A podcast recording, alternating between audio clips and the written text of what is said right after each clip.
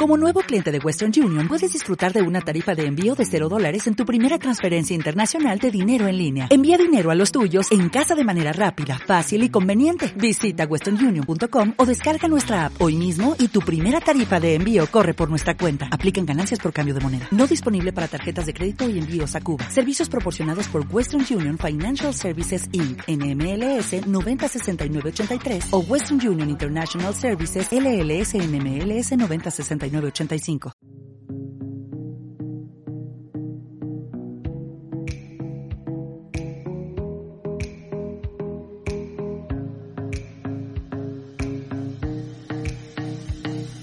Los Verbos de Dios, una iniciativa evangelizadora de Proyecto Humanitas. Súmate a transformar el mundo desde lo mejor de tu ser.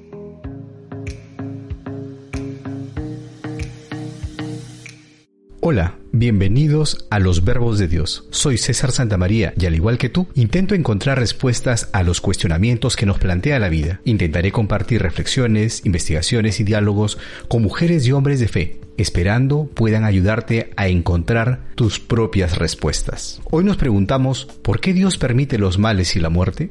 ¿Es cierto que Dios permite, quiere o desea todo lo que pasa, bueno o malo? ¿De dónde nace esa certeza? ¿Esto es lo que Jesucristo enseña? ¿Qué dice la Iglesia Católica a este respecto?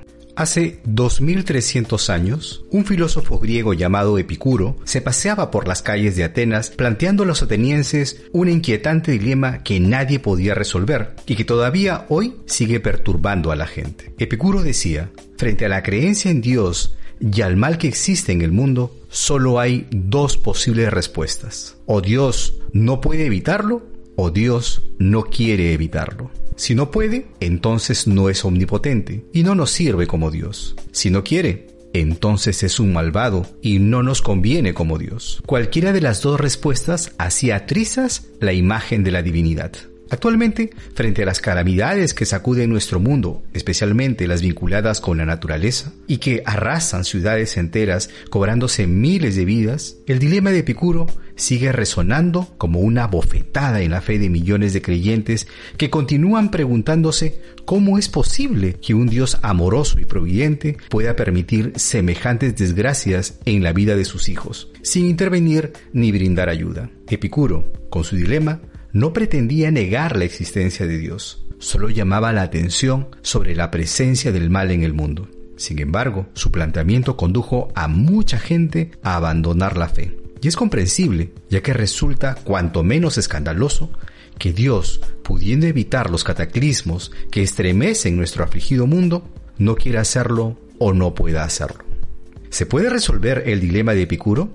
Claro que sí. En primer lugar, debemos empezar por reconocer que Dios no es el responsable de los males que nos rodean. Algo muy difícil de admitir para los cristianos, ya que cuando uno lee el Antiguo Testamento, en el Antiguo Testamento pues todos los infortunios, las enfermedades y hasta la misma muerte parecen originadas por Dios. Tal convicción se halla claramente expuesta en el libro de Isaías, donde Dios le dice al profeta, Yo ya ve, creo la luz y las tinieblas, yo mando el bienestar y las desgracias, yo lo hago todo. Y en el libro de Oseas el profeta exclama, Dios nos lastimó y Él nos curará, Dios nos ha herido y Él nos vendará. Por eso, el pobre salmista se siente con derecho de reclamar al Señor, desde mi infancia vivo enfermo y soy un infeliz. He soportado cosas terribles de tu parte y ya no puedo más. Me has mostrado tu enojo y tus castigos me han destruido. En casi todas las páginas del Antiguo Testamento se oye hablar de la ira de Dios que se enciende contra su pueblo. ¿Cómo Israel pudo concebir una imagen tan terrorífica de su Dios? Es fácil comprenderlo. Cuando se escribió el Antiguo Testamento, las ciencias aún no se habían desarrollado. No se conocían las leyes de la naturaleza, ni las causas de las enfermedades, ni por qué sucedían los fenómenos ambientales. La misma psicología era bastante elemental y los conceptos de libertad y responsabilidad humanas estaban muy poco desarrollados. Esto hizo que muchos fenómenos hoy llamados naturales y que en aquella época no tenían explicación fueran considerados sobrenaturales y por lo tanto venidos directamente de Dios. Por eso, cualquier cosa que ocurría, buena o mala, agradable o fea, feliz o desdichada, era obra de la divinidad.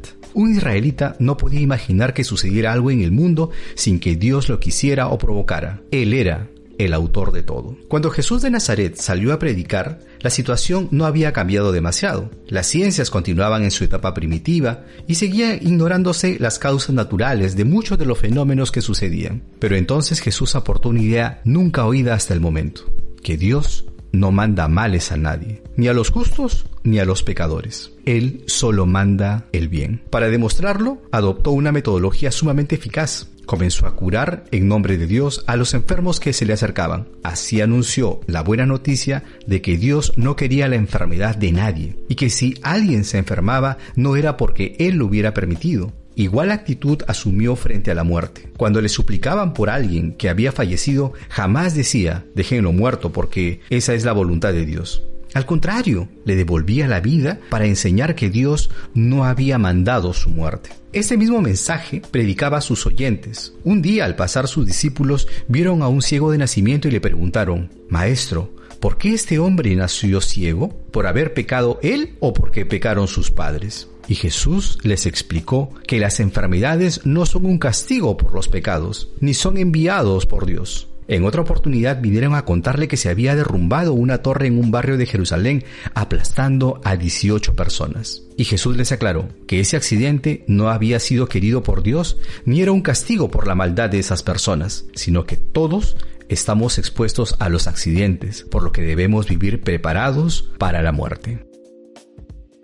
El Catecismo de la Iglesia Católica enseña, si Dios Padre Todopoderoso, Creador del mundo, ordenado y bueno, tiene cuidado de todas sus criaturas, ¿por qué existe el mal? A esta pregunta tan apremiante como inevitable, tan dolorosa como misteriosa, no se puede dar una respuesta simple. El conjunto de la fe cristiana constituye la respuesta a esta pregunta. La bondad de la creación, el drama del pecado, el amor paciente de Dios que sale al encuentro del hombre con sus alianzas, con la encarnación redentora de su Hijo, con el don del Espíritu, con la congregación de la Iglesia, con la fuerza de los sacramentos, con la llamada a una vida bienaventurada, que las criaturas son invitadas a aceptar libremente, pero a la cual también libremente por un misterio terrible pueden negarse o rechazar. No hay un rasgo del mensaje cristiano que no sea parte una respuesta a la cuestión del mal. Pero, ¿por qué Dios no creó un mundo tan perfecto en el que no pudiera existir ningún mal? En su poder infinito, Dios podría siempre crear algo mejor.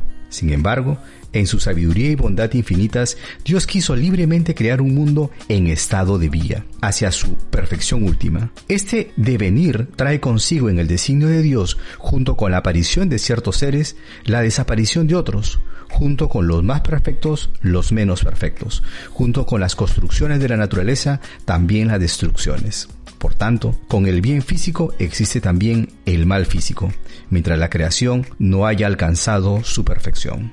Números 309 y 310. Proyecto Humanitas es una iniciativa que busca generar experiencias de encuentro, diálogo y acción en favor de una comunidad más humana y digna. Esta tarea solo es posible si nos ayudas a difundir y extender esta iniciativa. Búscanos como Humanitas en Facebook, Instagram o YouTube. Tu acción, apoyo y colaboración son muy importantes. Gracias. Recogemos un cuestionamiento básico del ser humano frente al sufrimiento y la muerte. ¿Dónde está Dios? Hemos revisado cómo en las Sagradas Escrituras se gesta una visión sobre la intervención de Dios, pero también hemos visto cómo Jesucristo lleva a plenitud la intervención de Dios en la historia en su propia persona.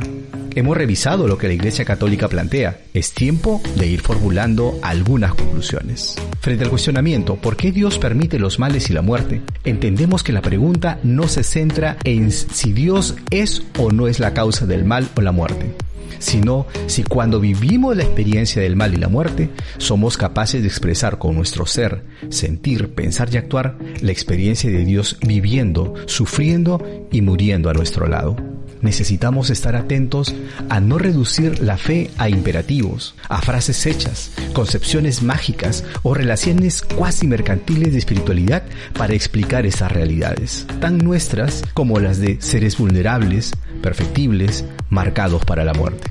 La espiritualidad es un medio privilegiado para vivir la experiencia de necesidad, muerte o mal desde la libertad, tal como indicaba San Ignacio de Loyola en el texto de sus ejercicios espirituales, que dice, El principio y fundamento de la espiritualidad cristiana es la indiferencia, es decir, la libertad ante la salud y la enfermedad, ante la riqueza y la pobreza, ante el honor y el deshonor, ante la vida larga o la vida corta, y por consiguiente en todos los demás.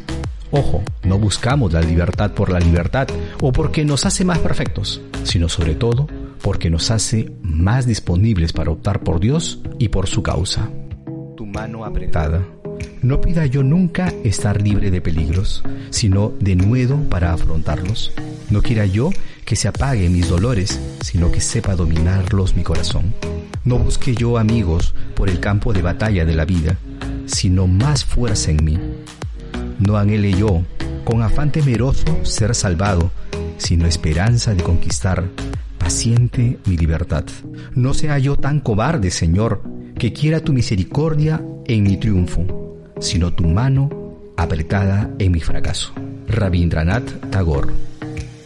Para este capítulo hemos hecho referencia de Ariel Álvarez, ¿Por qué Dios permite los males y la muerte? editorial Verbo Divino. Catecismo de la Iglesia Católica. Gustavo Gutiérrez, Acordarse de los pobres. Fondo editorial del Congreso del Perú. José María Castillo, Los peligros de la espiritualidad la Biblia Católica para Jóvenes y Editorial Verbo Divino, y María Isabel Rodríguez, Espiritualidad y Salud Integral, Editorial Monte Carmelo. Los Verbos de Dios, programa producido por Proyecto Humanitas.